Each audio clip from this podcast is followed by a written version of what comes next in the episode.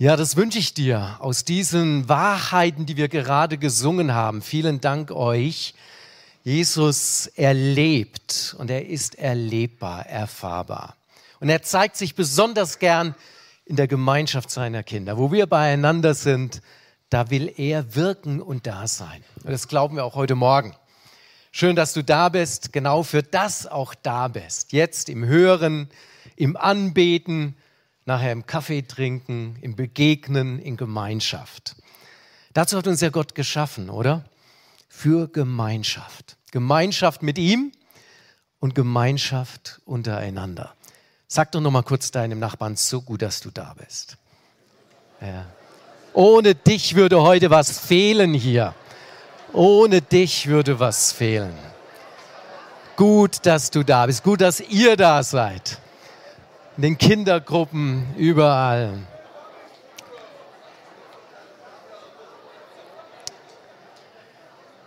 Wir blenden schon mal die erste Folie ein. Es wurde ja schon angekündigt vom Hanno.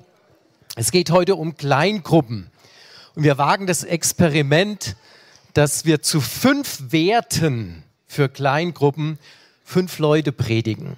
Ich habe gesagt, jeder darf 30 Minuten. Äh, okay, spüre, ihr seid nicht einverstanden. Wir wagen das Experiment. Fünf Minuten haben sie bekommen. Ja, fünf Werte, ah, fünf Minuten für Kleingruppen. Warum? Im Gemeindeentwicklungsprozess, Hanno hat es auch schon gesagt, war es uns wichtig geworden, dass wir den Reichtum unserer Kleingruppen, die wir haben, weiter stärken, fördern, unterstützen wollen.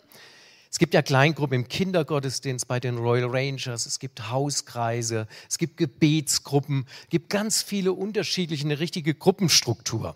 In Church Tools, unser Datenbankprogramm, erfassen wir das. Das sind, glaube ich, insgesamt 285 verschiedene Gemeindeeinheiten eingetragen. Von Gebetsgruppen über Hauskreise, über auch Veranstaltungen, die kurzfristig laufen. Und heute wollen wir genau das euch ein Stück ans Herz legen für bestehende Gruppen. Also vielleicht hörst du heute Morgen einen Wert, wo du sagst, ja, den haben wir gar nicht mehr so im Fokus gehabt als Kleingruppe, als Gebetsgruppe, dass das mit hineingehört, dass dem Herzen Gottes entspricht, wie er uns gemacht hat, wie er uns geschaffen hat. Für Gemeinschaft, für Jüngerschaft, zum Wachsen und dann auch zum Dienen. Ja. Kleingruppen, die dienen. Und das hat Urgemeinde von Anfang an geprägt. Klar, da waren sie im Tempel beieinander, aber dann auch in den Häusern hin und her, in den kleinen Einheiten. Und ich habe auf meiner zweiten Folie so eine Definition von Jüngerschaft. Was ist Jüngerschaft? Wir haben es ja heute Morgen von Luda schon gehört. Es war der Wunsch von Jesus, geht und mache zu Jüngern. Und was ist Jüngerschaft? Jüngerschaft ist der Prozess, im Leben von einem Menschen, der Jesus nachfolgt und in diesem Prozess ihm immer ähnlicher wird. Wir haben ein Vorbild, ein Beispiel, in das wir hinein verändert werden, sagt ja auch die Bibel, in das Bild seines Sohnes gleichgestaltet zu werden. Jüngerschaft. Wie geschieht das? Vor allem durch Beziehungen, liebevolle Beziehungen über die Generationen hinweg. Ja, einander zugetan, helfen, den anderen größer werden lassen als sich selbst. Ja, in liebevollen Beziehungen wird man geprägt, selber, und man prägt andere. Und das Ergebnis ist Reifen, Wachsen, ja, geistliche Reife, aber auch Reproduktion. Ich werde reif und deshalb kann ich was weitergeben. Und ein super Tool darin sind Kleingruppen. Es hat sich ein neues Leitungsteam in diesem Bereich formiert. Die predigen jetzt auch. Der Hanno gehört da noch dazu, der leitet heute Morgen.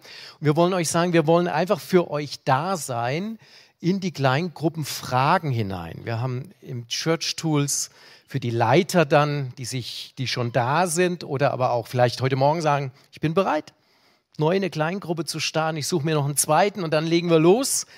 Wollen wir euch ähm, über unsere Datenbank auch Arbeitsmaterial, Themenblätter zur Verfügung stellen, einen Referentenpool, wo man sagt, da kann man auch mal jemand einladen in die Gruppe aus der Gemeinde, der zu einem gewissen Thema sprechen kann. Und das Ganze dann eingepackt in so fünf Werte, wo wir euch als bestehende Leiter oder auch neue Leiter, aber auch jeder, der in einer kleinen Gruppe dabei ist, ermutigen wollen, behaltet diese Werte doch so im Blick, weil wir glauben, das entspricht dem Herzen Gottes, wie er sich so uns gedacht hat, auch in Gemeinschaft. Ja. Jetzt dürft ihr gespannt sein. Diana startet gleich mit dem ersten Wert. Jana Hilly, Teil vom Kernteam für Kleingruppenstruktur. Du stellst uns gleich den ersten Wert jetzt vor. Genau, ich bin Jana und ich bin nicht christlich aufgewachsen. Und als ich das erste Mal in der Gemeinde war, da war das für mich total faszinierend. Wie kann das eigentlich sein, dass hier so unterschiedliche Menschen sind? Die haben im normalen Leben nichts miteinander zu tun und die sind hier in Einheit und in Liebe miteinander. Und mich hat es total neugierig gemacht, herauszufinden, was ist eigentlich der gemeinsame Nenner. Und richtig schnell hatte ich das auch rausgefunden. Die haben alle immer von diesem Jesus gesprochen und die haben alle gesagt, okay, wir haben unser Leben ihm unterstellt. Und genau das ist das, was wir eigentlich in der Anbetung fokussieren und was wir ausdrücken. Und das ist der erste Wert, den wir uns jetzt zusammen anschauen wollen.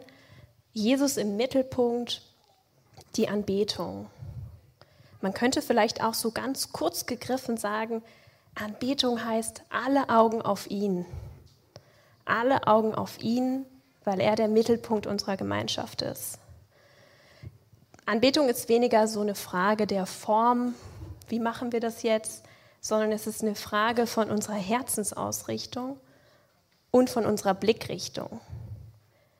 Wenn ich euch allen jetzt so eine Eye-Tracking-Brille aufsetzen würde, dann könnte ich messen, wo guckt ihr hin, wie viele Millisekunden haltet ihr euren Blick dort und dann wüsste ich richtig viel darum, wie geht es euch eigentlich in eurem Herzen und was ist euch wichtig. Und genau das ist auch so die innere Frage, wohin schauen wir eigentlich? Es gibt so verschiedene Möglichkeiten, wohin wir gucken könnten. Wir könnten zum Beispiel auf uns selber gucken, darauf, dass wir nicht zu kurz kommen. Wir könnten auf die anderen gucken und was die alles so mitbringen und was auch vielleicht ein bisschen komisch ist an denen. Oder wir können auf Jesus gucken. Und die Bibel sagt uns, dass er uns ansieht, dass er einen liebevollen Blick für uns hat. Und das macht uns eigentlich frei, unseren Blick wegzuwenden von uns und es das heißt auch, dass Gott frei ist von allem Ansehen der Person. Also das meint, es spielt überhaupt keine Rolle, was hat der für einen Job, wie alt ist der, was ist irgendwie charakterlich auffällig an dem. Das ist absolut unwichtig. Und so soll auch unser Glaube, so heißt es im Jakobusbrief, frei sein von allem Ansehen der Person. Und ich glaube, das gelingt, wenn wir durch Jesus den Gegenüber anschauen. Wenn wir erlauben, dass er uns seinen Blick für den anderen zeigt und wir so die Ebenbildlichkeit Gottes im Gegenüber durch ihn sehen können. Und wir haben eine wunderbare Verheißung, Klausi hat es gerade schon angesprochen, im zweiten Korintherbrief heißt es so wunderschön, dass wir mit unverhülltem Angesicht die Herrlichkeit des Herrn anschauen, wie in einem Spiegel, und dass wir verwandelt werden von Herrlichkeit zu Herrlichkeit durch seinen Geist. Veränderung passiert dort, wo wir Jesus ansehen. Und es ist kein anstrengendes, ich muss mich abmühen, das ist hier ganz passiv formuliert. Wir werden verändert. Und wenn wir diese Anbetung leben, dann drücken wir eine innere Haltung aus. So vom griechischen Wort her könnten wir das auch übersetzen mit sich niederwerfen oder huldigen. Also voll die starke Symbolik. Ne? Wir legen uns komplett ihm hin, ihm zu Füßen. Und so wollen wir auch diesen ganzen Hauskreisabend ihm hinlegen. Es geht nicht um so einen starren Ablauf, es geht darum, dass er mit seinem Geist gestalten darf. Und wir machen uns auch eins mit einer himmlischen Realität. Im Himmel ist Anbetung in Einheit und das ist das, was jetzt schon ist und das, worauf wir auch hinleben. Das heißt so im Epheserbrief, dass wir zum Lobpreis seiner Herrlichkeit erlöst sind. Und Anbetung ist deshalb auch so viel mehr als so ein obligatorisches Lobpreislied am Anfang. Das kann uns helfen, aber es ist eigentlich eine Herzenshaltung als Basis durch alle Teile des Abends hindurch. Und das kann auch ganz kreativ ablaufen. Und ich habe euch auch noch so ein Bild mitgebracht, was ich voll passend finde. Jetzt muss ich gucken, dass. Ah, es klappt. Also, das ist ein Bild von einem Mobile. Und wenn wir uns vorstellen, wir alle sind so ein kleines Schäfchen in diesem Mobile, dann sind praktisch diese Schnüre, die uns nach oben verbinden, unsere Anbetung, unser Lebensstil der Anbetung, unser Fokus auf Jesus, unsere Herzensausrichtung. Und dann sind wir aber auch miteinander verbunden durch seine Liebe. Und wenn sich der Einzelne hier bewegt, dann ist es ein dynamischer Prozess des Miteinanderschwingens mit ihm im Fokus. Und genau so sollte auch unser Hauskreisabend ablaufen, unsere Anbetung miteinander schwingen, ihm zur Ehre. Und ich schließe mit einem passenden Zitat, wie ich finde, von Bonhoeffer. Der hat gesagt, ohne Christus kennten wir Gott nicht, könnten wir ihn nicht anrufen, nicht zu ihm kommen. Ohne Christus aber kennten wir auch den Bruder nicht und könnten nicht zu ihm kommen. Der Weg ist versperrt durch das eigene Ich. Christus hat den Weg zu Gott und zum Bruder freigemacht. Nur in Christus sind wir eins, nur durch ihn sind wir miteinander verbunden.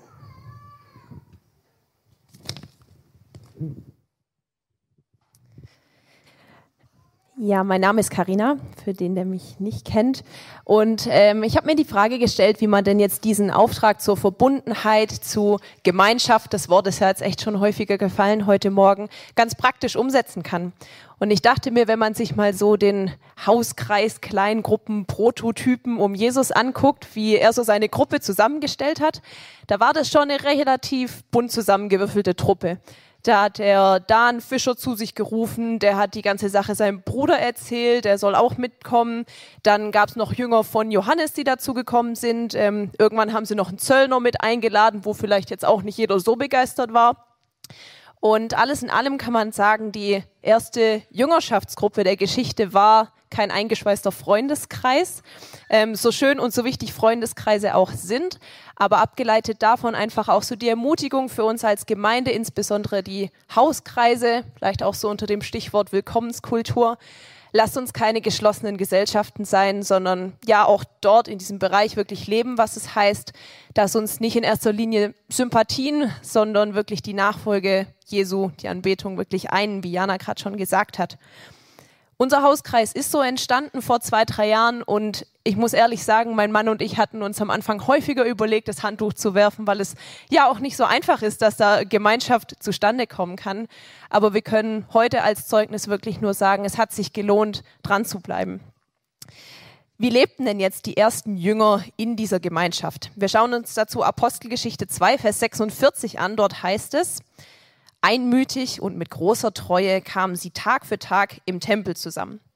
Außerdem trafen sie sich täglich in ihren Häusern, um miteinander zu essen und das Mahl des Herrn zu feiern, und ihre Zusammenkünfte waren von überschwänglicher Freude und aufrichtiger Herzlichkeit geprägt. Ich würde jetzt mal bezweifeln, dass man dieses Statement jetzt so eins zu eins heute im Schwabo über JMS rausbringen könnte. Ich weiß auch nicht, was unsere Pastoren dazu sagen würden, wenn wir jetzt sagen, ja, Gottesdienst ab sofort täglich. Weiß nicht, ob euer Hauskreis sich jeden Tag trifft. Das finde ich schon relativ sportlich. Aber was ich an dem Vers einfach so ja, verdeutlichen möchte, ist, Klausi hat es eingangs auch schon erwähnt, dass in puncto Gemeinschaft für die ersten Jünger sowohl die Treffen so in der großen Gemeinschaft im Tempel dazugehörten, aber auch die kleineren Treffen in den Häusern. An der Stelle auch eine Randnotiz, die mir im Gespräch mit meinem Mann so aufgefallen ist für den aufmerksamen Bibelleser, der sich jetzt vielleicht fragt, wie kann das eigentlich sein, dass die ersten messianischen Juden immer noch in den Tempel gegangen sind? War nicht die ganzen Opfer mit Jesus eigentlich hinfällig? Und ich finde es immer cool, wenn die Bibel sich ähm, selber erklärt. Und ein paar Kapitel später in Apostelgeschichte 5, Vers 12 kann man nämlich rauslesen, dass die ersten Leute, die damals an Jesus geglaubt haben, sich in der sogenannten Salomo-Halle getroffen haben im Tempel. Und das war eben keine Opferstätte, sondern das war ein Ort, wo schon immer leere Diskussionen über Glaubensfragen stattgefunden hat. Dort haben übrigens auch Petrus und Jesus schon gepredigt. Das heißt, das war einfach sozusagen ihr, ihr Meeting Point, wo sie sich getroffen haben. Interessant an diesem Vers finde ich auch, dass das Abendmahl damals in den Kleingruppen in den Häusern platziert war und jetzt nicht nur in den großen Treffen gefeiert wurde. Vielleicht auch ein Gedanke, den ihr für euer nächstes Treffen mal mitnehmen wollt. Abschließend habe ich noch einen Herzen auf dem Punkt und den habe ich überschrieben mit moderner Gemeinschaftskiller, mangelndes Commitment. Also mangelnde Hingabe oder auch ein Stück weit mangelnde Verbindlichkeit. In unserem Umfeld ist uns in letzter Zeit häufiger eine Ansicht untergekommen, so im Sinne von, ja, also so auf Gemeindeevents wie eine Worship Night, da bin ich auf jeden Fall dabei. Das tut mir persönlich auch richtig gut. Aber jetzt so regelmäßig in so eine Jüngerschaftsgruppe, in irgendwie regelmäßig auch fix die Gemeinde zu gehen, das ist mir ein bisschen too much, zu viel. Ähm, da muss ich mir schon meine persönliche Freiheit bewahren. In Hebräer 10 ist diese bekannte Stelle, die wahrscheinlich die meisten kennen, wo es heißt, dass wir den Zusammenkünften nicht fernbleiben sollen. Und ich fand spannend, als ich es nachgelesen hatte, dort steht die Begründung, ähm, äh, weil wir auch füreinander verantwortlich sind. Das heißt, wir sind nicht nur für uns selbst da, sondern in der Gemeinschaft sollen wir für andere da sein, füreinander da sein. Wir sind füreinander gesetzt und es kommt in dem griechischen Wort Koinonia auch ziemlich gut zum Ausdruck. Das heißt nämlich Gemeinschaft durch Teilhabe übersetzt. Auch kleiner Spoiler-Alarm für unser Gemeindeseminar mit dem Ingolf Elzel im März, der da mehr drüber sagen wird. Schlussendlich reifen wir charakterlich als Christen nur, wenn wir in verbindlicher Gemeinschaft sind, wenn wir uns da formen lassen und uns auch gegenseitig mal stretchen dürfen. Und deswegen möchte ich dich, möchte ich uns heute Morgen ganz persönlich und herzlich neu zu diesem Aspekt von Jüngerschaft, zu dieser verbindlichen Gemeinschaft einladen als Schatz. Und damit übergebe ich an meinen lieben Schwager, den Daniel. Danke, liebe Karina. Genau, mein Name ist Daniel und äh, bei mir geht es jetzt um den dritten Punkt. Und was mir noch wichtig war am Anfang zu sagen, alle diese Punkte sind wichtig und wir brauchen alle von diesen Punkten. Dritter Punkt, bei mir geht es um das Thema Jüngerschaft und Bibellehre. Und ich habe mich dann als erstes mal so kurz gefragt, krass, wie schaffe ich das in fünf Minuten? Ähm, und der Klaus hat davor gesagt, vielleicht 30, aber nein, wir machen das in fünf heute. Ähm, und Gott hat mir einen Bibelvers aufs Herz gegeben, das ist einer meiner Lieblingsverse. Und den möchte ich gern mit euch teilen, weil das Spannende an diesem Vers ist, dass der beide diese Themen zusammenbringt und vor allem auch zeigt, wie wir diese beiden Themen nur gemeinsam beachten und, und, und, gemeinsam leben können. Und deswegen lesen wir zusammen aus Johannes 8 äh, die Verse 31 und 32. Und da heißt es, Jesus sprach nun zu den Juden, die ihm geglaubt hatten, wenn ihr in meinem Wort bleibt, so seid ihr wahrhaft meine Jünger. Und ihr werdet die Wahrheit erkennen und die Wahrheit wird euch frei machen. Und ich möchte euch drei Punkte in der Kürze der Zeit mitgeben, die mir so in diesen Bibelversen wichtig geworden sind zum Thema Bibellehre und Jüngerschaft.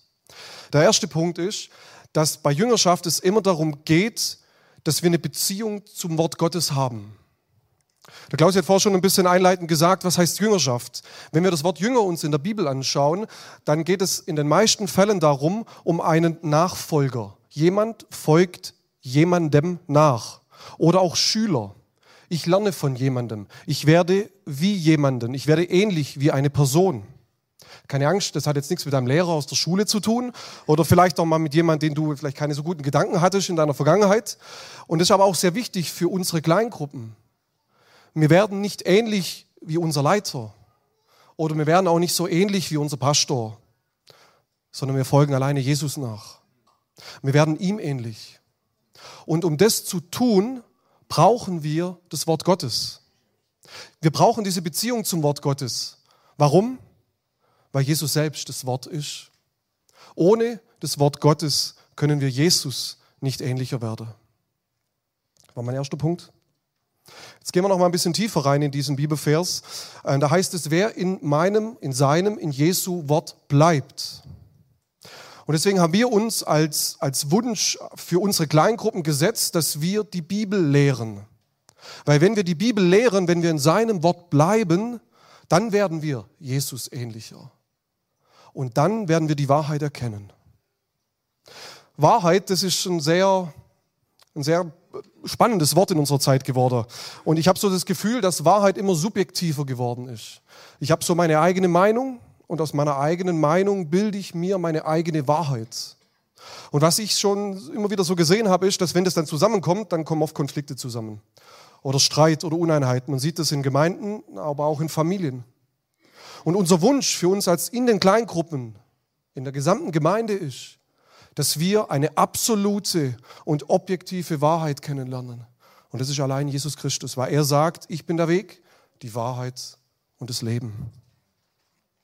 Interessant in dem Bibeltext ist noch, dass es heißt, wir sollen in seinem Wort bleiben. Bleiben ist aus meiner Sicht etwas Aktives. Da darf ich auch was tun. Und deswegen haben wir gesagt, auch für uns als Kleingruppen, wir wollen den Anspruch haben, dass wir wachsen wollen. Wir wollen nicht stehen bleiben, da wo wir aktuell stehen, vielleicht mit dem Wissen, was ich über Jesus habe, sondern ich, wir möchten wachsen. Wir möchten auch sehen, dass wir einander dienen und dadurch wachsen dürfen. Wir wünschen uns, dass wir Menschen sehen in Kleingruppen, die einen starken Glauben haben, die eins wissen, dass Jesus in ihnen stärker ist, wie der, der in der Welt ist. Und wir wünschen uns echte und wahrhaftige Jüngerschaft. Es ist vielleicht dir aufgefallen, dass ich gerade ein Wort verwendet habe, das ich vorhin überlesen habe in dem Vers, als ich gesagt habe, wer in meinem Wort bleibt, der wird mein Jünger. Aber da heißt es, der wird wahrhaft mein Jünger. Und mit dem Punkt möchte ich abschließen und möchte dir noch mal eine Frage stellen, wo du für dich bewegen kannst, seitdem, dass du schon in einer Kleingruppe bist oder vielleicht auch gerne in eine Kleingruppe gehen möchtest. Was für eine Art von Jünger möchtest du sein? Welche Art von Jüngerschaft möchtest du leben? Ich glaube, dass es wahrhaftige Jünger gibt. Das sind Jünger, Nachfolger von Jesus, die eine Gewissheit in ihrem Herzen tragen, dass Jesus lebt und dass Jesus in ihnen lebt und dass sie diesen Glauben haben, dass sie mit Jesus alles schaffen können in dieser Welt. Und ich glaube, dass in dieser Zeit, in der wir leben, dass wir diese Gewissheit brauchen. So viel verändert sich. Wir brauchen in unserem Herzen diese Gewissheit, dass einer sich nie ändert und dass einer derselbe ist, gestern, heute und in alle Ewigkeit.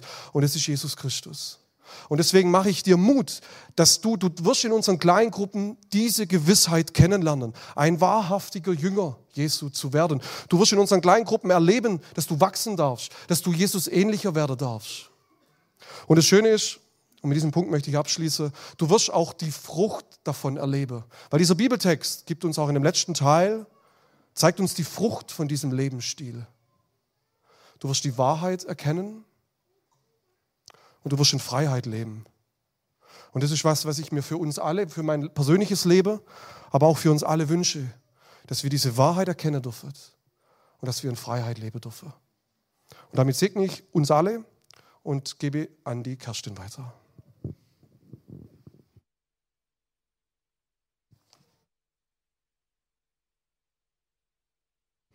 Ich darf mit uns zusammen den Wert, jeder darf etwas beitragen, betrachten. Jeder beteiligt sich. Ich lese aus 1. Korinther 14, 26. Was ergibt sich aus dem allen für eure Zusammenkünfte, Geschwister? Es steht jedem frei, etwas beizutragen, ein Lied oder eine Lehre oder eine Botschaft, die Gott ihm offenbart hat oder ein Gebet in einer von Gott eingegebenen Sprache oder dessen Wiedergabe in verständlichen Worten. Aber jedem soll es darum gehen, dass alle einen Gewinn für ihren Glauben haben. Also das Wort Gottes fordert uns auf, dass wenn wir uns treffen, jeder was beitragen soll. Ich möchte es mal so ein bisschen ergänzen, so für unsere moderne Hauskreissituation. Also jeder bringe ein Lied oder eine Lehre oder was zum Knabbern oder ein gemütliches Wohnzimmer oder eine tolle Geschichte, was er mit Gott erlebt hat in der letzten Woche oder ein ermutigendes Wort für eine spezielle Person oder sogar eine liebevolle Umarmung. Das alles kann man beitragen. Und ja, ich möchte uns ermutigen, dass wenn wir vor oder während den kleinen Gruppen sind, ähm, wir in so einem aktiven Erwarten sind, dass Gott uns Impulse gibt, die wir an andere weitergeben können. Also jeder von uns ist richtig wichtig in seiner Persönlichkeit und in dem, was Gott uns gegeben hat. Und bitte haltet doch ähm, den Segen, den wir für andere sein können, nicht den anderen vor. Das wäre echt zu schade. Ich beobachte das manchmal, dass wir eher in so einer Konsumhaltung in unsere Treffen gehen. Ähm, eher mit so einer Haltung, ja, mal gucken, was die uns bringen und was mir das bringt, ob sich das lohnt, an diesem Abend zu kommen. Und genauso sollte es nicht sein. Denn ähm, jedes Treffen kann wirklich nur so gut sein, wie jeder von uns bereit ist, es auch positiv zu prägen. Ich habe das mal verglichen. Wir sehen da die Zutaten. Ähm, unsere Kleingruppen sind wie ein gutes Essen. Da braucht man auch verschiedene Zutaten. Ähm, jede Zutat hat gewisse Nährstoffe und Geschmacksstoffe. Und so hat auch jeder von uns unterschiedlich geistige, geistliche, seelische Nährstoffe oder Geschmacksstoffe zu bringen. Ich vergleiche das mal mit so einer Gulaschsuppe. Wenn man jetzt zum Beispiel nur das Fleisch im Wasser kocht, dann sind wir danach vielleicht satt und wir haben auch die Nährstoffe vom Fleisch in uns aufgenommen, aber die anderen Nährstoffe fehlen und es war wahrscheinlich ein bisschen fade. Also hat nicht so besonders gut geschmeckt. Also deswegen ist es wichtig, dass wir doch bitte auch Paprika und Zwiebeln und die anderen Gewürze mit dazu tun. Ähm, darin gibt es auch unterschiedliche Maßeinheiten. Also wir müssen auch nicht glauben, dass wir immer genauso viel bringen müssen wie jetzt zum Beispiel der, der den Input macht. Also es wäre schlecht, wenn man genauso viel Gramm Salz wie Gramm Fleisch in die Gulaschsuppe tut. Danach ist das Gericht verdorben. Das kommt nicht gut. Ähm, und es darf auch mal unterschiedlich stark gewürzt sein. Also wenn man jetzt zum Beispiel den Pfeffer vergleicht mit auch mal Ermahnung reinzubringen, dann darf es mal ein bisschen schärfer sein mit ein bisschen mehr Pfeffer und es darf auch mal ein bisschen milder sein. Aber halt bitte auch wieder nicht zu viel Pfeffer, dass nicht die ganze Hausgruppe gesprengt wird. Genau. Oder auch zum Beispiel Verhältnis Wasser-Fleisch. Ähm, es wäre schade, wenn man vor lauter viel Suppe die Fleischstückchen wirklich suchen muss. Also im Vergleich, wenn wir echt unsere Gemeinschaft feiern, uns total lieb haben und Spaß miteinander haben, und dann vielleicht auch nach Hause gehen und, und sagen, wow, das hat echt Spaß gemacht, das war toll. Aber wir merken nach einer kurzen Weile, aber wir sind nicht satt geworden, weil das Wort Gottes gefehlt hat oder zu wenig da war und wir schnell wieder Hunger kriegen, geistlichen Hunger.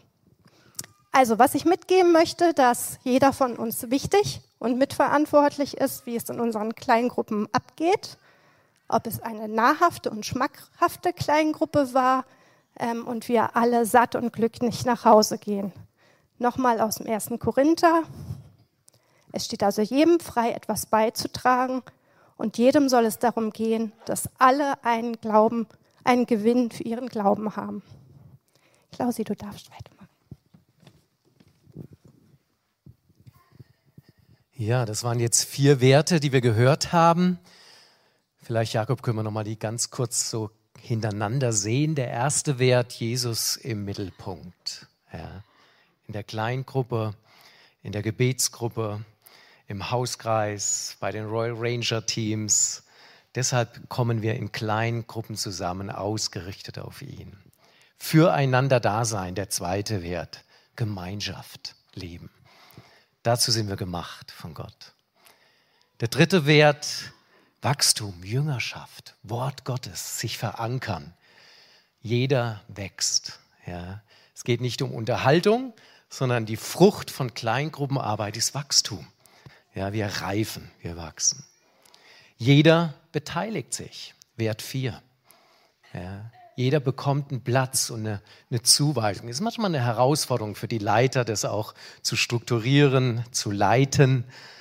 Und darin liegt aber dann auch ein Riesengewinn, wie Kerstin es uns gesagt hat. Ein fünfter Wert, den ich noch ergänzen möchte, jeder macht Jesus auch bekannt. Es hat einen Ausfluss, einen Output. Wir bleiben nicht unter uns, sondern zu Jüngerschaft gehört neben Reifen auch Reproduktion, Multiplikation, Frucht. Die Welt wird erreicht. Ja, wir dienen einander, jeder beteiligt sich in der Gruppe, aber wir sollten auch überlegen, wie können wir der Welt dienen. Was hat die Welt davon, dass es uns gibt? Als Gemeinde, als Hauskreis, als Gebetsgruppe, was ist der Output? Und da kann ganz, ganz Wunderbares mitgeschehen. Als Hauskreis, als Kleingruppe, als Jüngerschaftsgruppe mal zu überlegen, wagen wir ein Projekt, wo wir Jesus bekannt machen, vielleicht mal ein Straßenfest und wir laden Nachbarn ein. Und sie spüren etwas von dem, was in der Apostelgeschichte schon gesagt wurde. Eine Freude, eine Herzlichkeit, die wir dann weitergeben. Und Jesus bricht durch in Herzen hinein. Irgendeine Aktion in die Nachbarschaft oder gegenüber Menschen, die benachteiligt sind, wo wir sagen, wir machen Jesus bekannt hinein zu den Menschen aus anderen Kulturkreisen, die zu uns kommen. Da kann deine Zelle plötzlich zu einem Ausfluss und Ausdruck des Reiches Gottes werden. Eine sehr eindrückliche Geschichte für mich ist eine Gemeinde in Singapur. Ich kennengelernt habe, vor 30 Jahren hat ein Student dort an der Uni genauso begonnen, eine Kleingruppe Studenten zu sammeln für Wachstum, Jüngerschaft, Lehre. Aber sie haben dann auch gebetet für ihre Uni und sie hatten zum Ansporn, andere Studenten hinzuzugewinnen. Ja, sie haben die umbetet und haben sie dann eingeladen in ihre Gemeinschaft.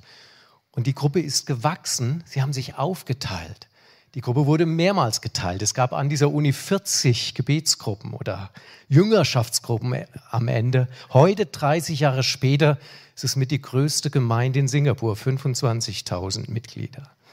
Hatten mit einem Studentenkreis, Kleingruppe an der Uni begonnen, mit Werten ausgerichtet und ein Wert war, wir machen Jesus bekannt. Wir machen Jesus bekannt, wir laden ein. Und heute hat diese riesige Gemeinde in die Gesellschaft großen, großen Einfluss. Es sind Werte, die durchprägend diese Menschen, die dort mit beteiligt waren, auch ähm, geprägt und sie prägen jetzt. Wir machen Jesus bekannt. Dein Hauskreis, deine Royal Ranger Truppe, deine Jüngerschaftsgruppe. Und das kann auf lange Zeit angelegt sein, so eine Kleingruppe. Es kann aber auch einfach mal für eine gewisse Phase sein, dass ihr sagt, wir wollen die nächsten sechs bis zwölf Monate nutzen, um im Wort Gottes in gewissen Themenstellungen tiefer zu gehen. Wir finden uns zusammen. Wir laden ein, dass sich noch Leute mit einklinken können. Wir laden euch ein, nachher beim Café vielleicht unserem Connect Point auch zu begegnen. Vielleicht sagst du, ja, ich suche noch eine Gruppe, möchte gerne in einen Hauskreis, dann komm doch mal, wir schauen mal, ob es in bestehenden Gruppen noch Platz gibt oder wir sammeln deinen Namen und gucken, ob Neues entsteht. Was es natürlich auch braucht, Leute, die sagen, ich mache mich mitverantwortlich. Gruppenleiter. Am besten zu zweit, nicht alleine. Du findest einen zweiten, wo du sagst, komm, wir starten, wir treffen uns wöchentlich, alle zwei Wochen oder in einem gewissen Rhythmus wir haben ein gewisses Ziel und wir laden dazu ein. Auf unserer Homepage machen wir das gerne öffentlich, dass Leute es finden, sich andocken können, reinkommen können. Wir haben bestehende Gruppen und es dürfen gerne neue entstehen. Ja, wir wollen unterstützen. Wir als Leitungsteam von diesem Bereich Kleingruppenstruktur dürft uns gerne auch ansprechen. Wenn ihr Ideen habt, vielleicht willst du auch bei uns noch ins Team mit einsteigen, sagst gerne den großen Überblick, komm auf uns zu nachher oder in den nächsten Tagen. Hanno, Du nimmst uns jetzt ein Stück mit, dass das Ganze auch noch geistlich vom Heiligen Geist irgendeine Berührung kriegt, mitten unter uns in der Gemeinde. Fünf Werte, fünf Prediger heute Morgen. Ich bin stolz auf euch, habt das echt gut gemacht. Dankeschön.